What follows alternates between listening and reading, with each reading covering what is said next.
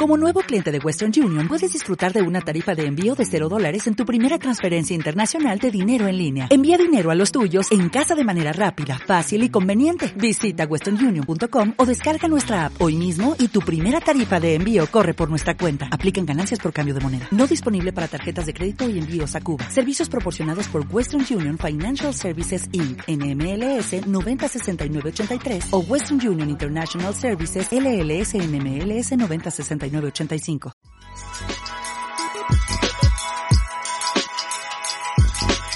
Estás escuchando Sí, el podcast de Somos Innovación. Acompáñanos a explorar cómo, a través de soluciones innovadoras, los latinoamericanos vamos a mejorar nuestras vidas. El futuro llama.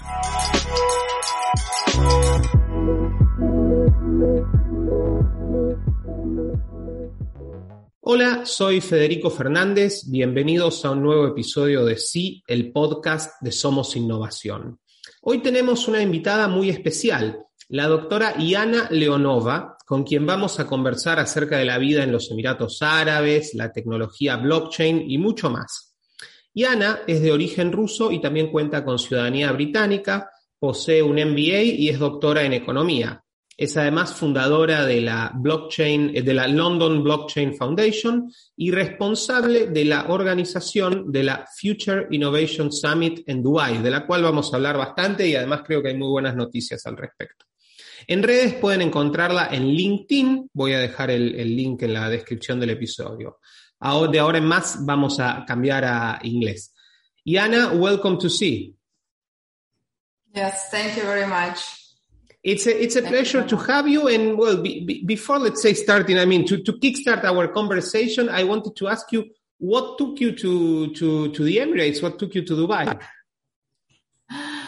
Uh, you know, I was born in, uh, in Russia. I was born in Siberia during Soviet time when everything was really still behind the so-called iron curtains and traveling abroad and speaking languages that was something outstanding. And unless you are a person from uh, i don't know diplomatic family that's just pretty much useless.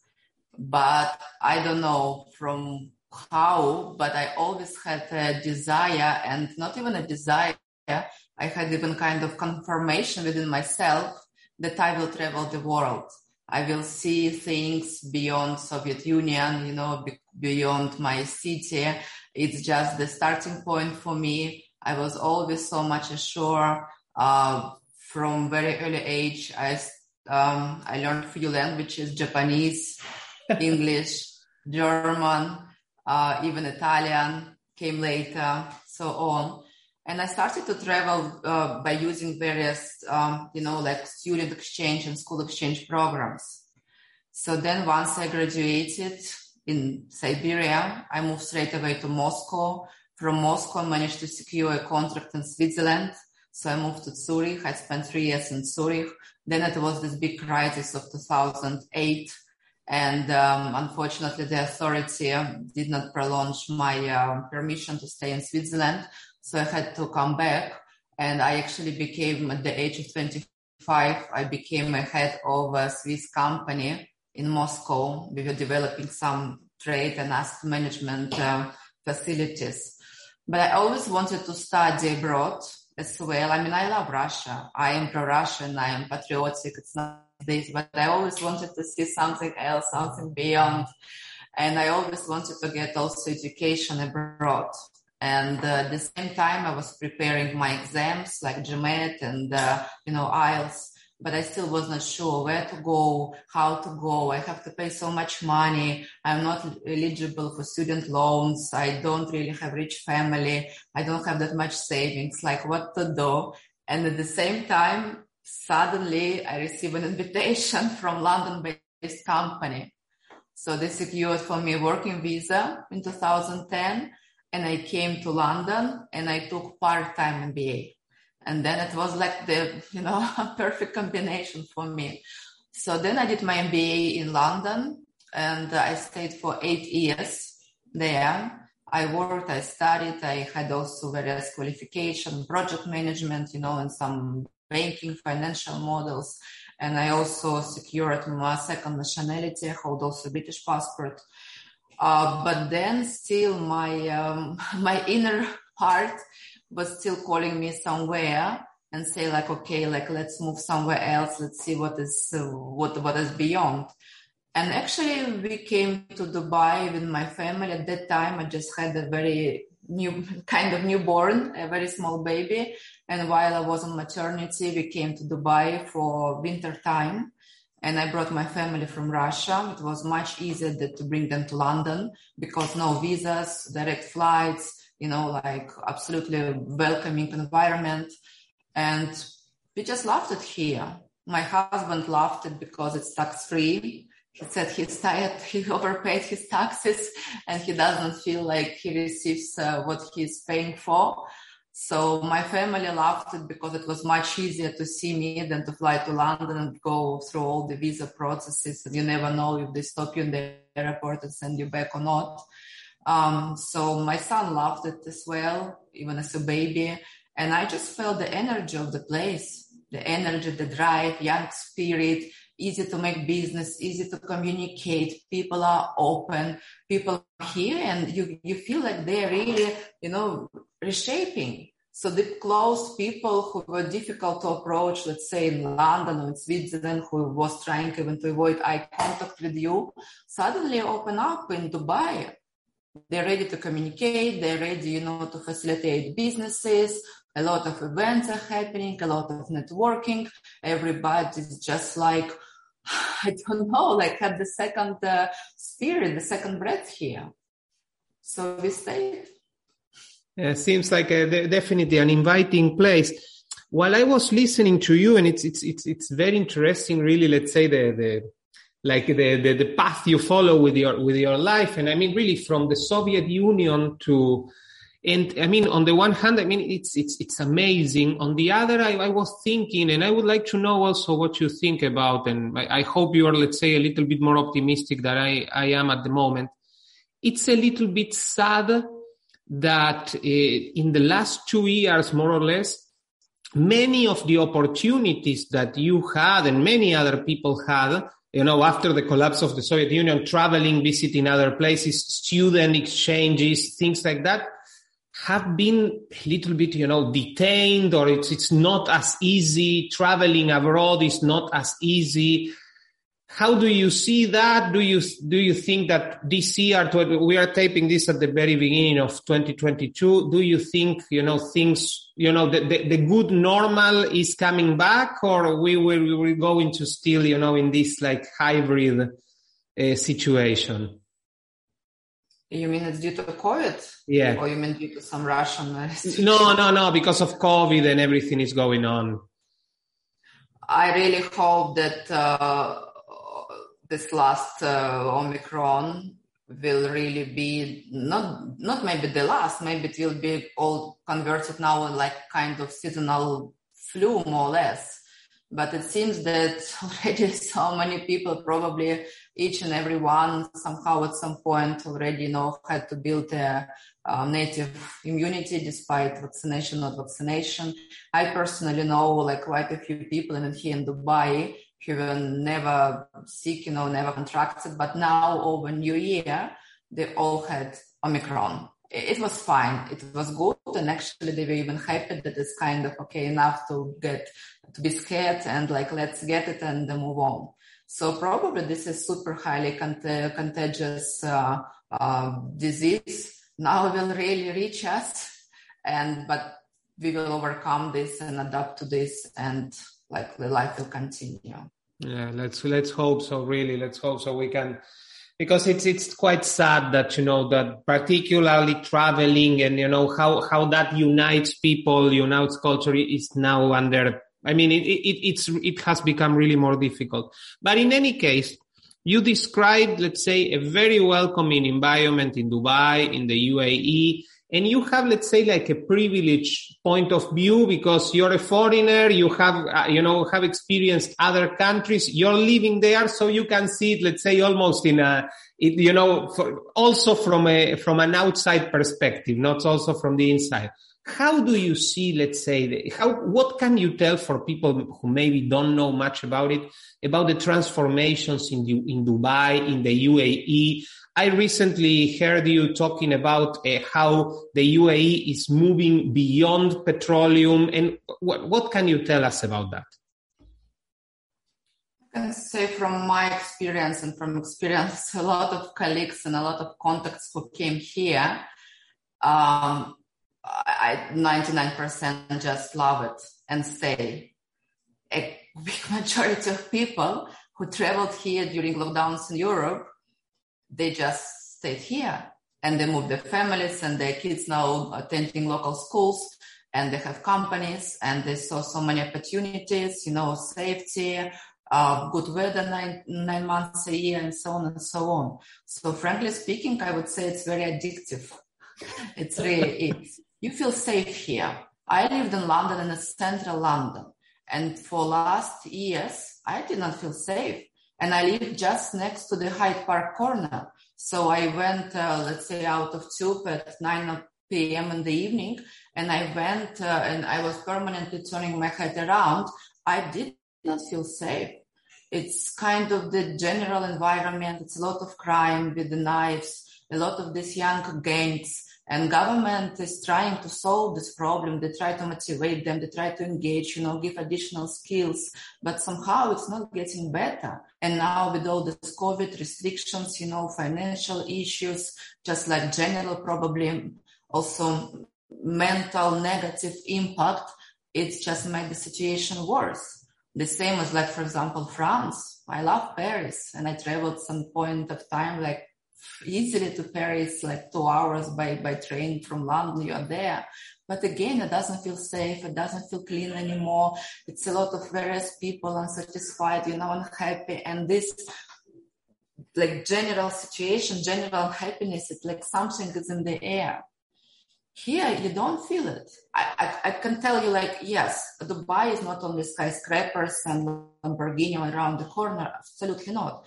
There are 50% of people who are workers, seasonal workers, or contractors who are coming from India, Pakistan, Bangladesh, you know, some other African countries. And of course, they are unbanked. You know, they live in this gated community. They go like the bus take them from um, houses to construction site and back, and they kind of isolated and uh, behind um, the wall. That, that's true. But I assume that compared to the situation in their native country, I assume that they really have an opportunity here, opportunity to help their families at home. They are safe, they are fed, you know, their um, labor safety is also very much improving here. So now, like during the heat, you're not allowed to work, you know, your safety must be in place, the water supply and so on and so on. So everything is like relative because a lot of people criticize and say, yes, but look at the workers from Bangladesh, what are their life here? But look at their life maybe in Bangladesh itself. So, and then you think like if it's a, you know, blessing for them or it's a disaster.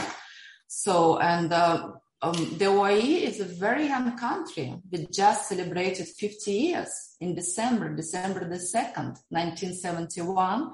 That was um, six uh, Emirates were united and later on one more Emirate uh, was added. So now there are seven Emirates. The biggest and the main one is Abu Dhabi. And if you look at the map, it's almost like 50% of the whole country.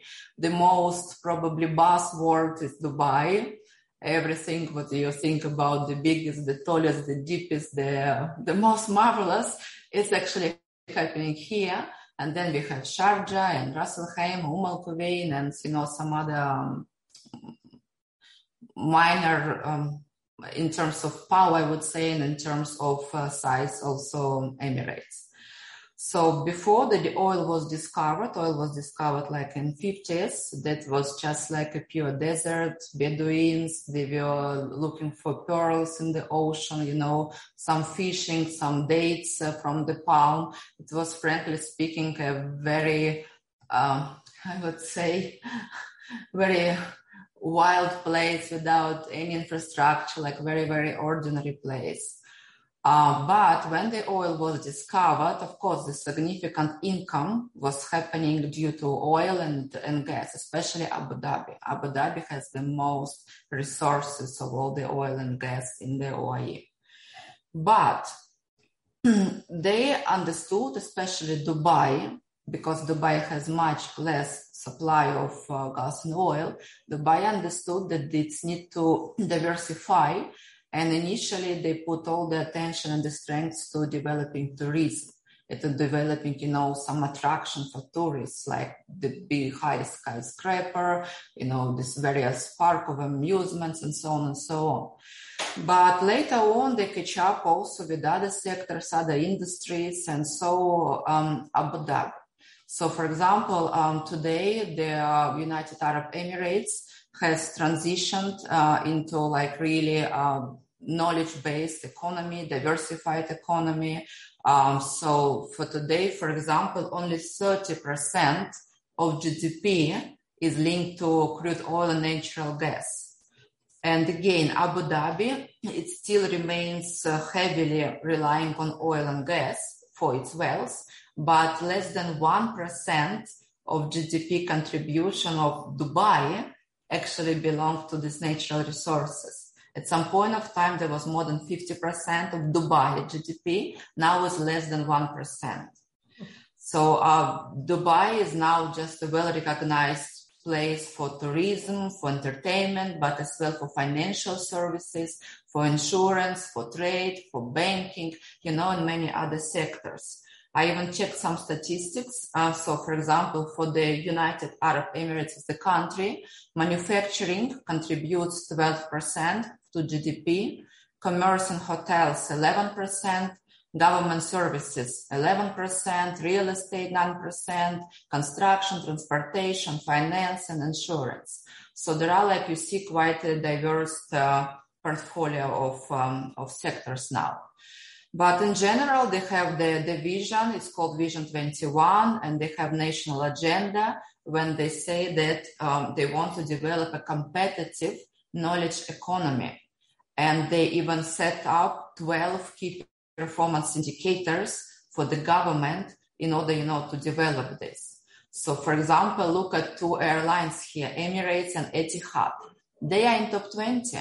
Actually, Emirates is ranked even number five in the world. So, uh, and uh, so to be named in the top 20, airlines must achieve a seven star safety rating and demonstrate leadership and innovation and comfort of passengers. So both airlines, you know, are really in the top list. And we talk about some airlines from Europe, from United States that were there for what, 50 years plus, if not more. Sport.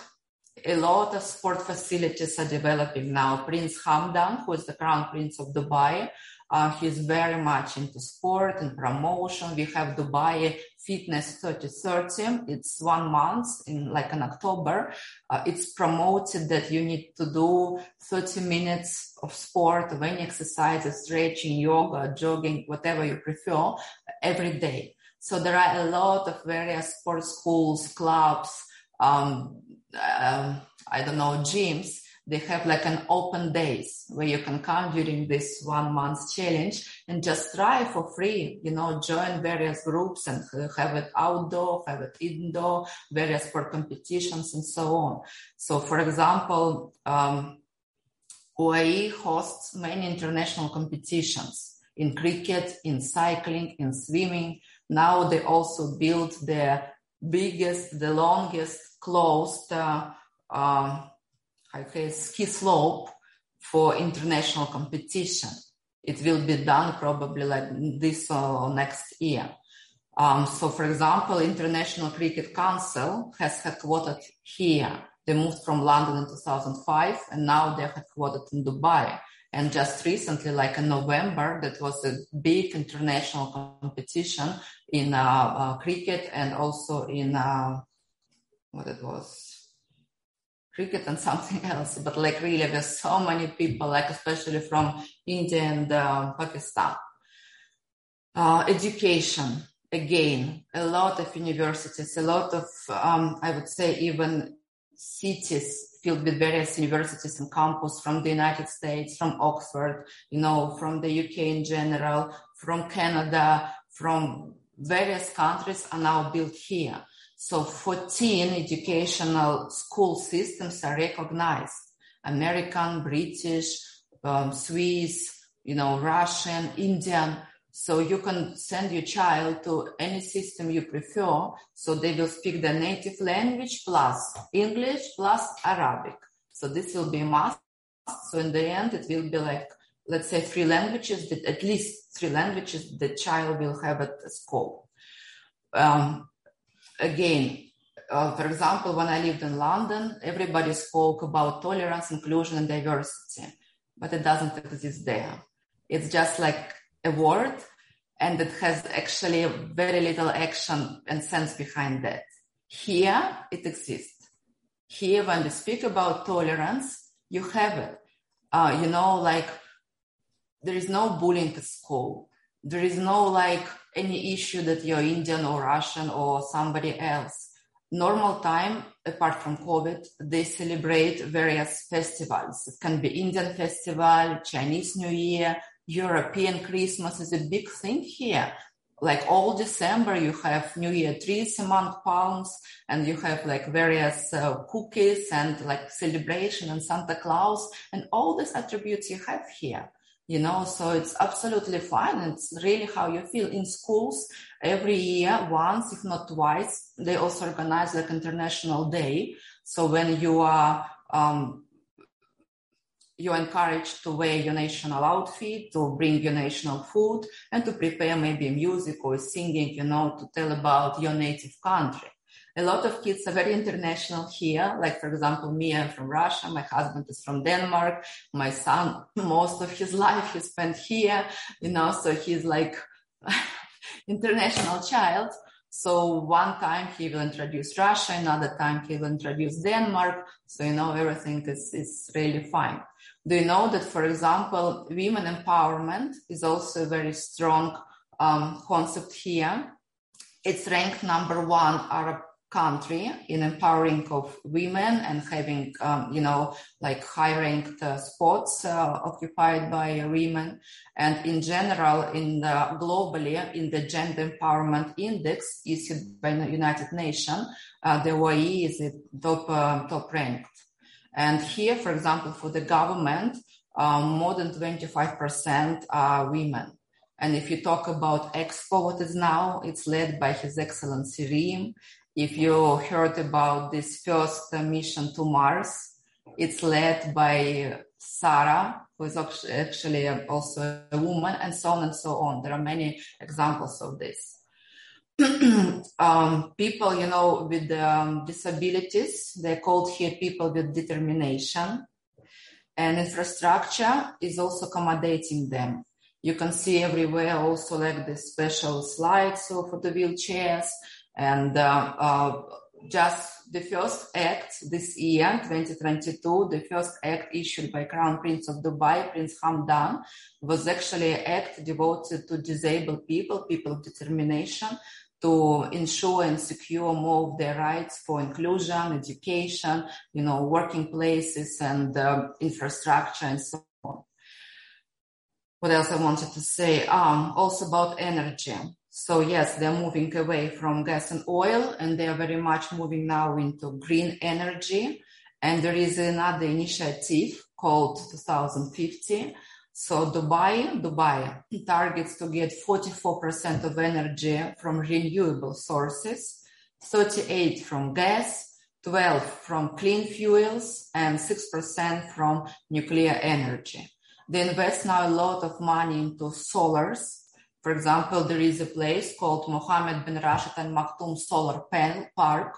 So now they managed to get the first uh, gigawatt um, of electricity from solar panels, but they're increasing this gradually from, from one to three, and the aim is to get five gigawatts just from their solar energy. There are at least, I would say, more than 10, more than 10 smart cities, sustainable cities as examples that uh, focus a lot on sustainable energy. They use solar panels. They use, you know, just some um, kind of facilities also for wind and so on and so on. So it started everything with Masdar. Masdar is a city in uh, Abu Dhabi that was probably like 15 years ago. Now there is a sustainable city of Dubai, sustainable city in Sharjah, and so on and so on. So it's everything you're you're telling me. It's it's really fascinating. It's a thank you for, for all the data. It was it was really no. It, it was really a, a, good way to to see, and it, it really it's unbelievable. And, and it's it's very interesting what you mentioned also that let's say sometimes I am sure that, you know, like everywhere else in the world, there must be certain problems that have not been solved uh, in the UAE, like everywhere else. But as you can see, it seems that it's a place that it's moving in the right direction. And eventually, for instance, if there are still, this is something that, you know, it's, it's mentioned several, you know, many ways, uh, the, the issue with seasonal workers and how the conditions of, of, of those people are it's clear that those things are improving. Perhaps it's not paradise yet, but definitely everything in the country is improving and the condition also of, of, of seasonal workers or of foreign workers is definitely going to, to improve as well. The next thing I would like to, to talk to you, Iana, is the following. I was taking a lot of notes while I was uh, listening to you, and this is, let's say, like a very rough summary, but just, you know, of, of very in key points that you mentioned. You mentioned that, you know, the UAE and Dubai are extremely safe. The rule of, of law is there. taxation or lack of is very important. The openness. It's a knowledge based economy. And of course, the access of culture and entertainment that you have there. These are the things, let's say, that a potential entrepreneur, a potential businessman or woman who wants to relocate there should take into consideration, and particularly what you can tell us uh, about the, uh, the, the, the tax system in Dubai. Is it like foreign income is not taxed? How how is it work exactly? How does it work exactly? Um, there are no taxes apart from five percent VAT that was introduced like two years ago 1st of January, uh, I think 19. Yeah, what was it, two years ago? Yeah, 1st of January 19. And it was a little bit of a shock for everybody because before that, the concept of tax didn't exist at all. There is no like Ministry of Taxation. There is no like really all this bunch of accountants. So nothing existed. Now there is 5% of um, VAT that you pay and, and that's all.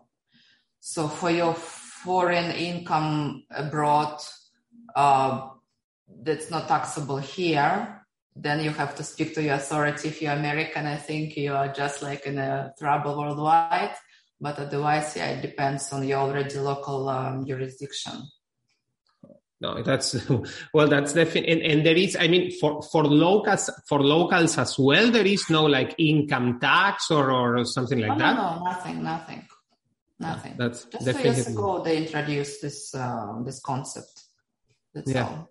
Yeah, yeah, I see. No, that's and also that's... you pay VAT only if you do some certain turnover. It's not. It's also starting from some, you know, annual turnover that you will be um, obliged to pay VAT, and you just go register online, and uh, and that's all. I'm, I'm not sure what's the amount now. I think it's two hundred thousand something dirham so what is like 50,000 euro, but I'm not sure. I, I heard this number at some uh, point for services and for goods, uh, what you sell here. I heard you refer to, to Dubai and, uh, as, as the new Singapore. And I think, well, for everything you, you've been telling us, it, it, it, it totally makes sense. The, the question I would like to ask you is, do you think this model, uh, what, what, what you are witnessing in the UAE, do you think it can be exported to other countries, to other jurisdictions, maybe some other small countries? Or let's say it's very much like particular to the reality of, of, of, of the Emirates, of, you know, the, the, the income that uh, oil still um, generates. How do you see that? I think it's all really starts, this transformation starts from leaders and from their vision.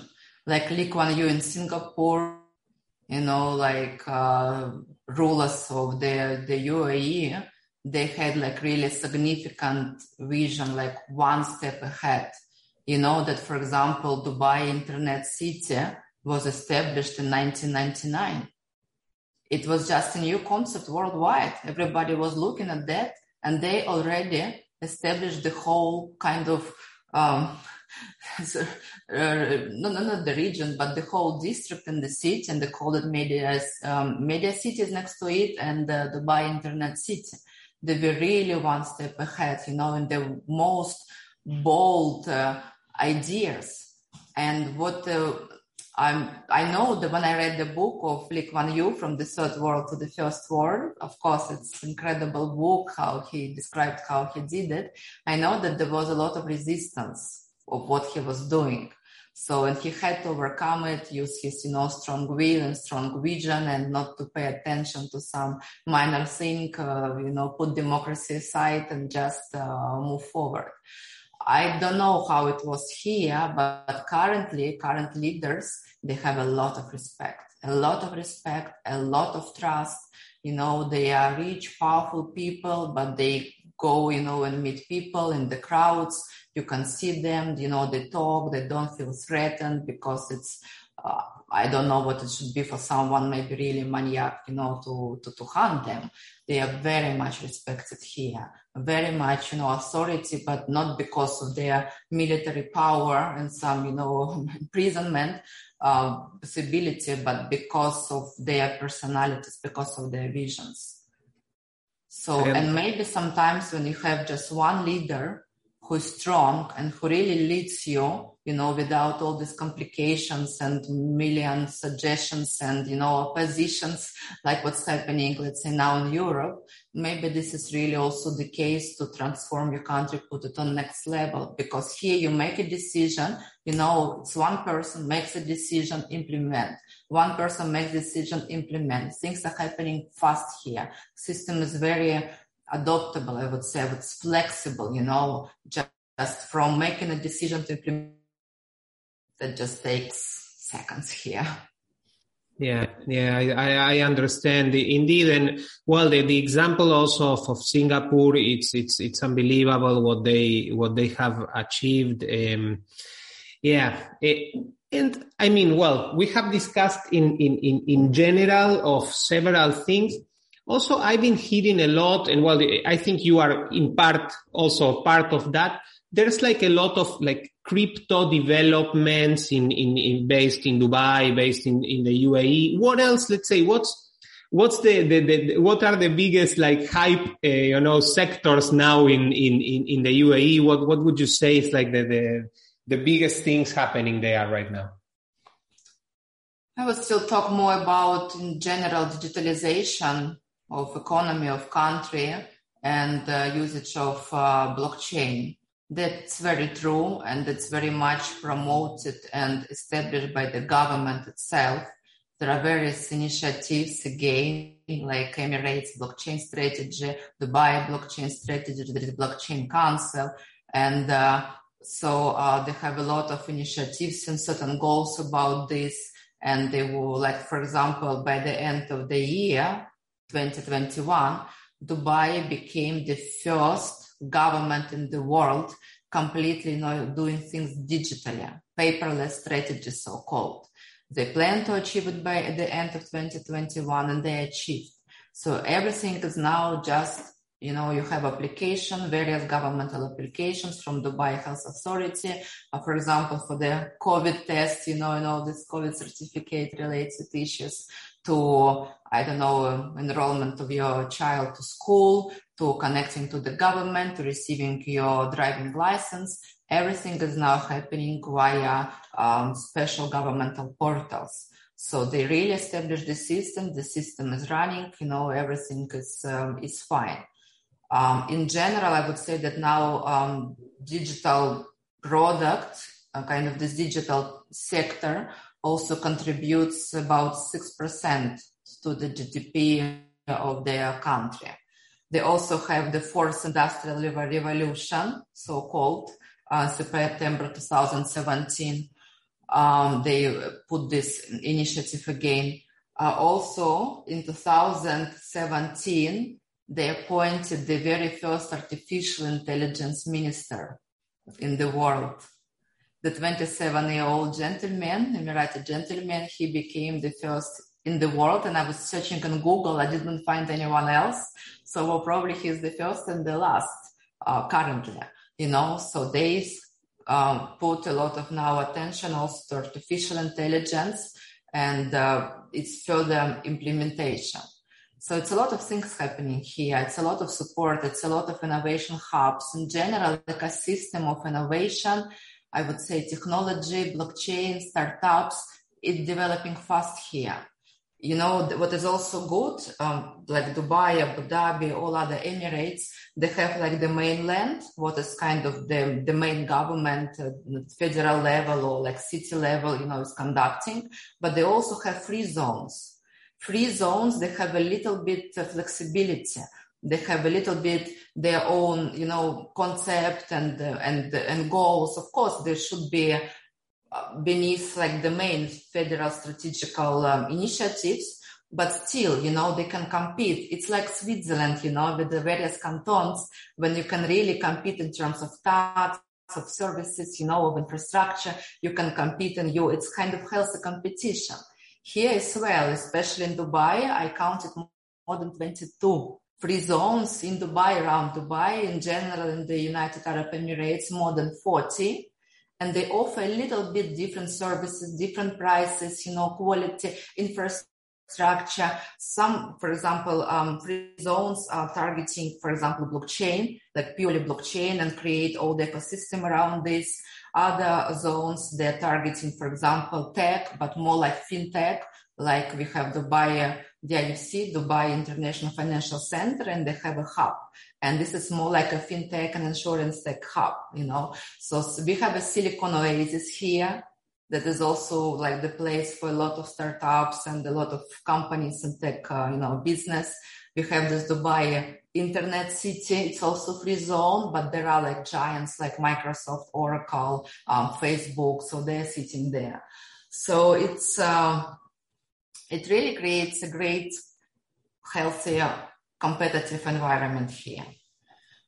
Uh, in Abu Dhabi, there is a big place. It's called Abu Dhabi Global Markets. It's actually like a very much leading in terms of technology, innovation, blockchain, digital assets in the whole region, not only in the country, but in the whole region.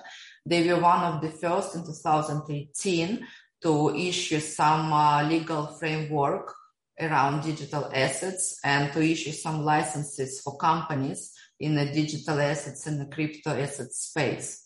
But mainland did not regulate it yet. So on the governmental, like really official governmental level, it's not regulated yet. This is like a little bit of a gray zone. But free zones, they take these initiatives, they take the steps on and try to set up some frameworks within their free zones.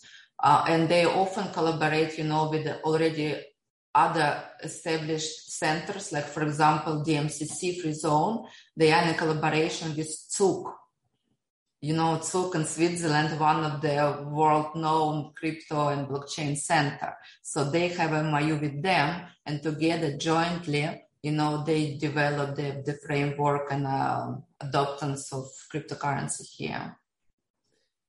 Yeah, no, it's it's really everything you're telling me. It's really mind blowing. It's it's it's unbelievable. And, and I mean, I, I try, let's say, to to keep up with with information, but there, there are it's really great how they, let's say, how they have uh, allowed uh, freedom, entrepreneurship, and competition to to decide and to try to test what what works best for for for who. Absolutely, absolutely.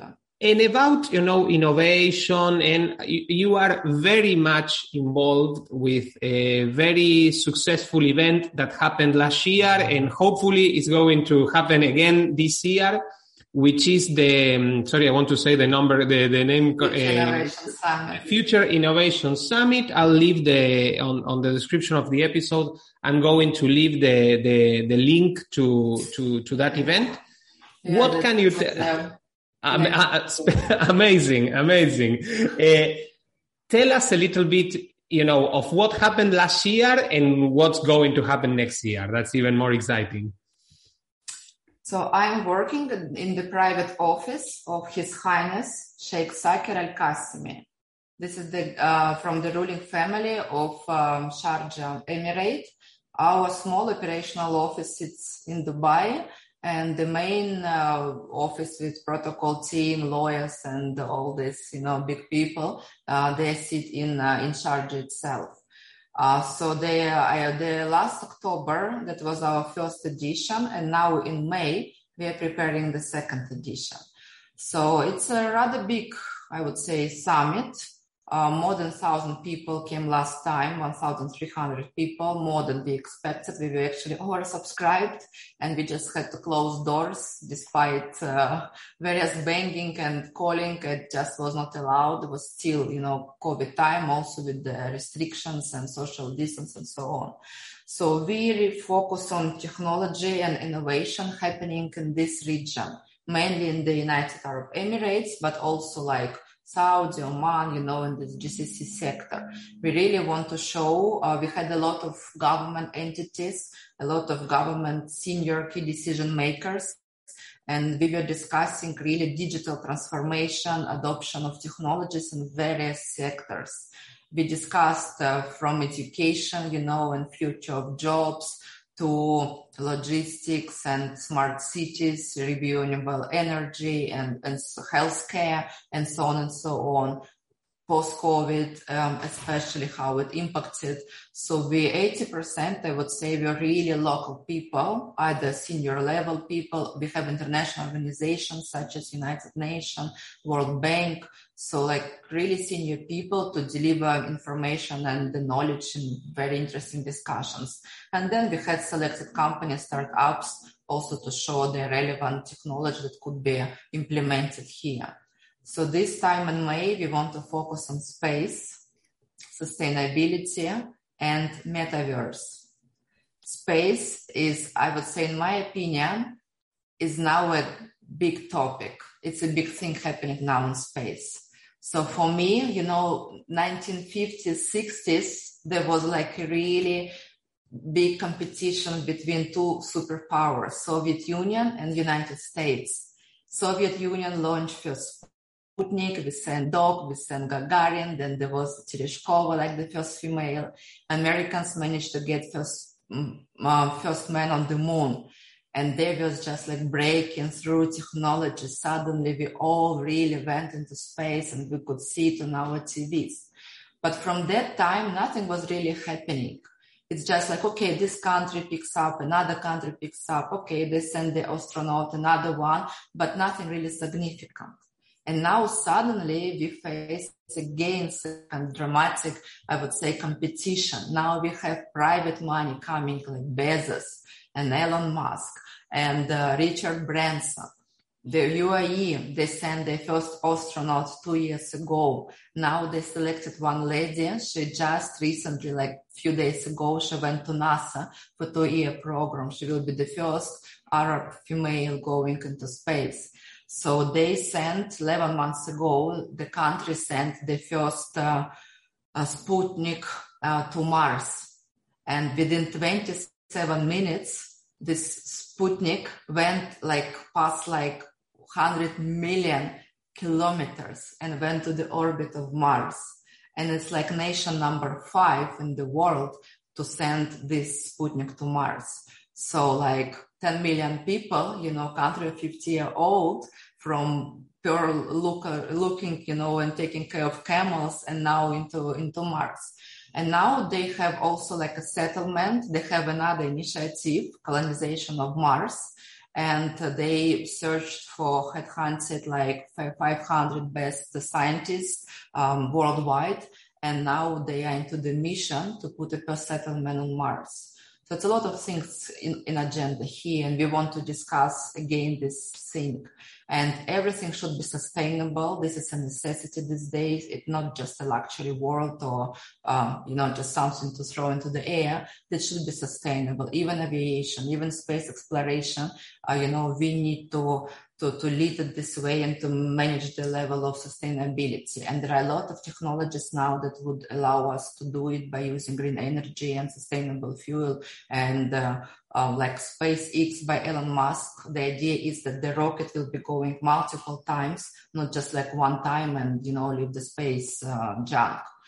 And metaverse, uh, if you know about, it's uh, like I would say the latest, one of the latest concepts that is on the one hand very interesting and intriguing and you know giving opportunities and on the other hand also a little bit scary like who we are will we be living in this world you know or interactive world, avatar, me, how not to get, you know, lost between them, how to regulate what it is exactly. Are there any legal consequences, you know, if you offend someone, uh, even the avatar, you know, or if you trick someone, you know, like it, it's a lot of things, a lot of potential, but also need to be discussed and put in a certain uh, legal framework, I would say. You, you have a very interesting uh, agenda, very, let's say, current topics. Definitely, all, all of them are, are uh, let's say, things that need to be to be discussed. What What's the date in May exactly? 11, 12 May. Oh, lovely, lovely. Now it's a great time to be definitely in, in Dubai and, and, and, and, and be and be, you know, at, at discussing the, these issues. Before I let you go, and I mean, there are plenty of other things we could be discussing, but you know, I committed to still only one hour of your time and we're, we're getting dangerously close to that.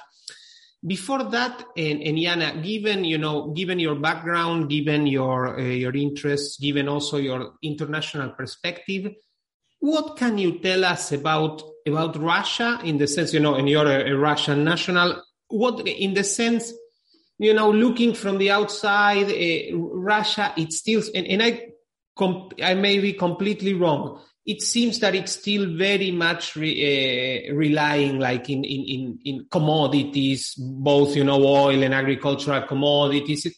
What do you see? How, how, do you see the Russian economy developing? What are, what are, let's say, the sectors or, or things that maybe are under the radar now and, and, and there are interesting things going on? How do you see it?